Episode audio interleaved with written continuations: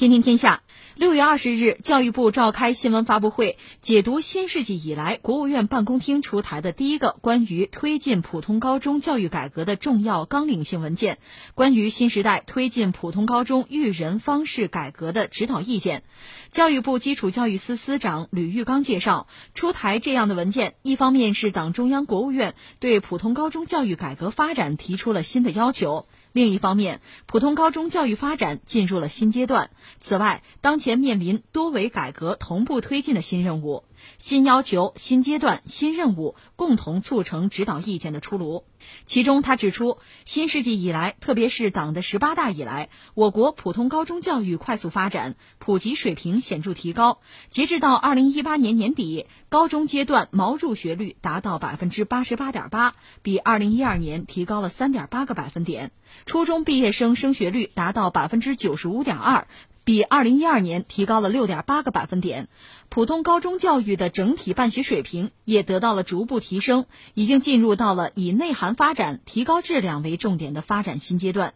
吕玉刚表示，当前普通高中教育还存在着素质教育实施不全面、片面应试教育倾向严重、唯分数、唯升学率评价教育质量等突出问题，急需通过推进普通高中育人方式改革加以破解和应对。这是涉及到教育的话题，这两天教育的话题肯定是热的，这就该中考了。嗯，接下来就是中考、高考的这个志愿填报问题。最近这段时间呢，教育肯定是热点，是刷屏的。我们属于蹭热点、蹭热度，是吧？教育部这个表态确实，我觉得很重要，因为它意味着我们的孩子们在未来一段时间，其实自己的学习生活怎么安排？嗯，说白了，未来怎么选择，甚至人生将来的道路。也会因为这些选择发生一些这样或者那样的变化。这个变化有多大，其实我们还还不好说。但是这个变化显然已经出现了。那么这个变化呢，我就觉得一个呢，就是时代的要求，就是我们所生活生存的这个时代，这个世界在发生天翻地覆的变化。你就比如技术，我们就说技术这一个维度，这些年这个变化已经让人瞠目结舌了。你比如说这个大数据啊。人工智能这些东西，你再比如说阿尔法狗战胜李世石等等等等，这些东西你说和我们的教育，比如说这个呃中等和高等的教育有关系吗？应该说关系是非常密切的。另外，你换一个维度，比如说国家之间的综合国力的竞争，在经济领域的竞争，动辄都是贸易战到这样一个地步，这种剧烈的变化，其实最终会影响到我们的生活，影响到我们对未来的选择的。你不要以为我在这危言耸听。你比如说，人工智能战胜李世石这个事情，我们聊过。将来人工智能，那现在其实，在记忆力啊，在计算能力上，已经远远超越人类了。就在这种传统的，就这个链式的线性的这个思维，在这个领域上，人已经很难和机器去相提并论了。那么人的优势在哪？或者我们未来有什么发展的方向没有？这意味着什么呢？你看，一个是各种各样新的职业会出现。很多旧的我们曾经习惯的就业的方式啊，创业的方式可能也会变化。人的这种就是直线性的思维，应该说是不是走到头？我们应该考虑就是加强或者说是突出自己在这种树状啊、网状思维啊、创新，在这个领域这个能力方面的训练啊、培养，我觉得是这个样子。最终在课业上，在我们受教育的选择，我选择学什么？在这些问题上都会发生这样那样的变化，嗯，而且还有国际之间的竞争。某些国家在高科技领域想和我们脱钩，那比如说我们在有一些高技术领域，我想去某个国家去去读书去学那个专业，可能不容易了。那怎么办？就这些变化是切实的已经发生的，它必然会对我们产生影响。那我们中国又是一个特别尊师重教的国家。每个家庭都希望自己的孩子受到更好的教育，或者说能够享受到更好的教育资源，在国内能上更好的大学也行，有机会出国啊，享受世界级的最好的教育也行。这是我们根深蒂固的一个观念，从古至今其实都是这样。而且中国还有一个特点，人口众多，这个竞争压力又很大，所以把这些事情摞到一起，你会发现，确实。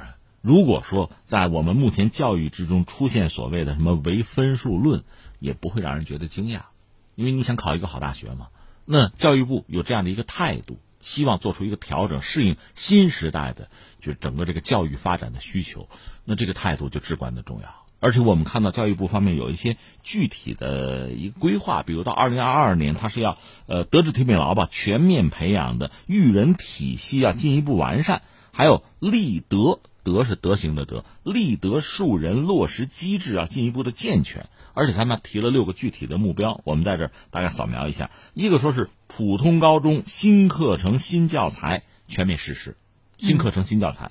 第二是什么呢？适应学生全面而有个性发展的教育教学改革深入推进。第三是选课走班教学管理机制基本完善。四是科学的教育评价和考试招生制度基本建立。还有第五就是师资和办学条件要有效的保障。最后六是普通高中多样化有特色发展的格局基本形成。六条。其实这还是大而化之的、笼而统之的，嗯，但是你看上去已经非常复杂。是我们说到这个唯分数论哈，它确实是存在它的问题，这个问题甚至是可以说是显而易见的。但是呢，我们之前也曾经说过这样的话题，就是唯分数论啊，它也是相对公平的。那如果说现在打破了这种模式的话，有没有更好的选拔方式，或者是有没有什么样的方式更合适？我觉得你这个问题问的其实是切中要害了，大概我觉得三点吧。第一点，我们要说唯分数论，既然它存在，它可能是有它所谓的合理性。我们加一个引号，就是说有一些因素促成了这个事情的发生。刚才我们聊了，比如说人口众多，实际上我们就是大学生的数量啊，就有机会受高等教育的人，你要说象牙塔还是可以的，因为中国有十四亿人，人口基数非常大，对。那竞争会非常的激烈。国内的好的师资、好的大学，大家都知道排名三六九等是有的。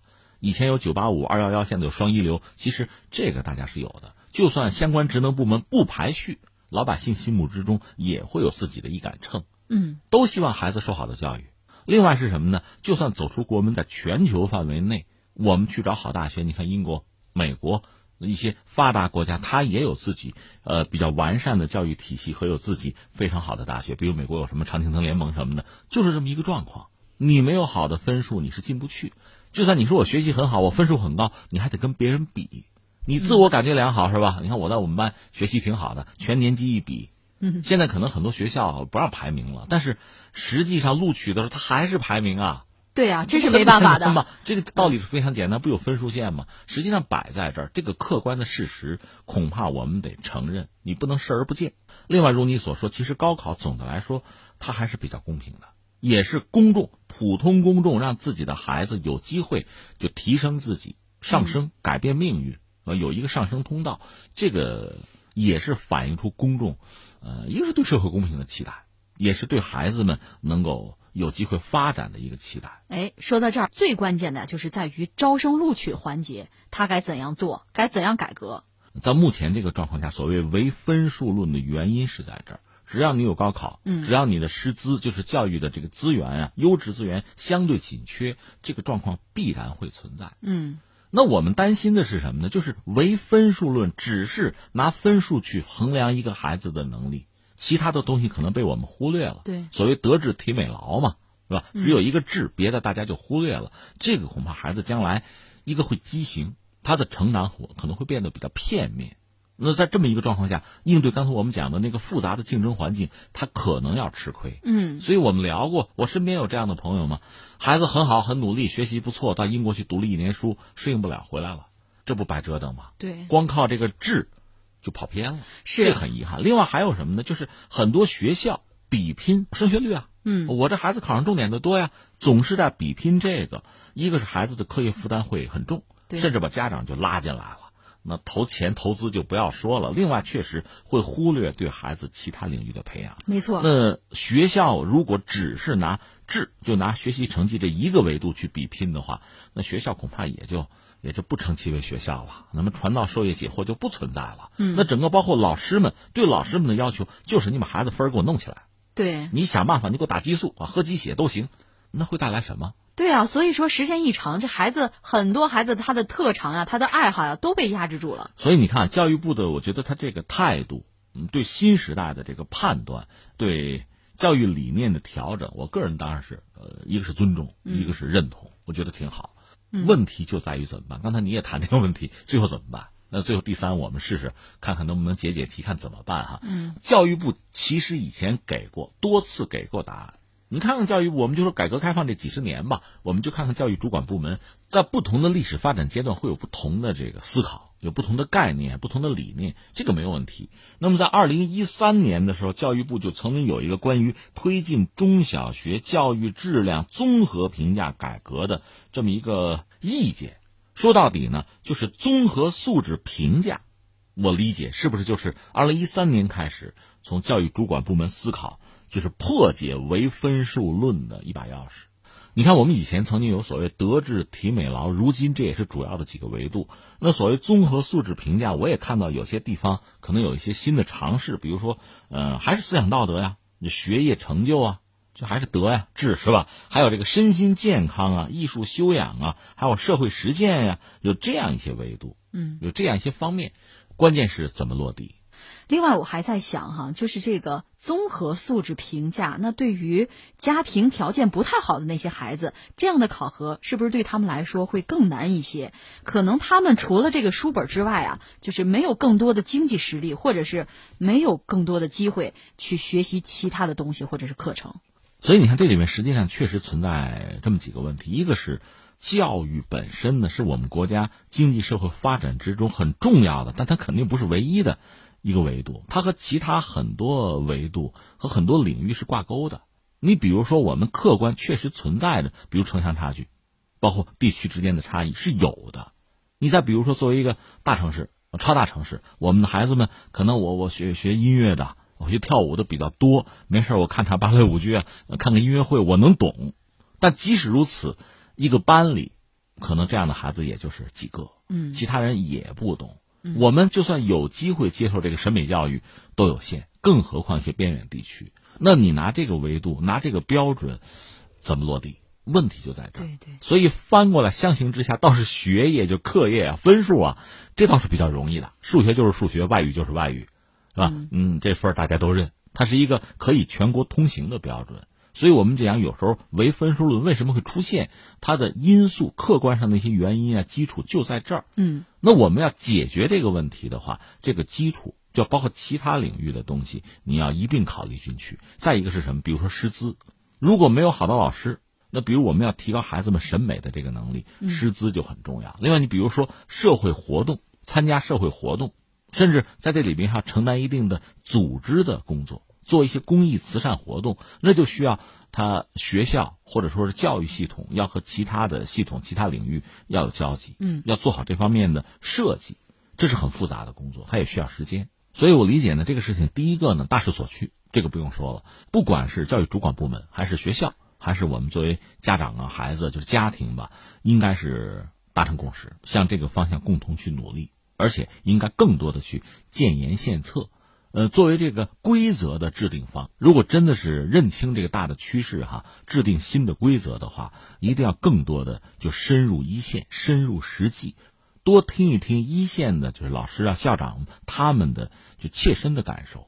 我觉得这是一个吧。再有一个呢，嗯，事情如果不能一步到位的话，那就要分轻重缓急。你比如说像学业、学分这个东西，就考试。这个恐怕你是不能回避的，那自然还是很重要的，这也是家长们最为关心的。除此之外呢，你比如说身体素质，嗯，你比如说一个孩子的呃成长过程中嘛，因为又在青春期，在这个阶段，他做人做一个正直的人，他的这个道德修养这个层面，就是树人这个层面，他确实很重要。对，但这个重要，我们最后怎么来评价？我觉得不是说选出优等生。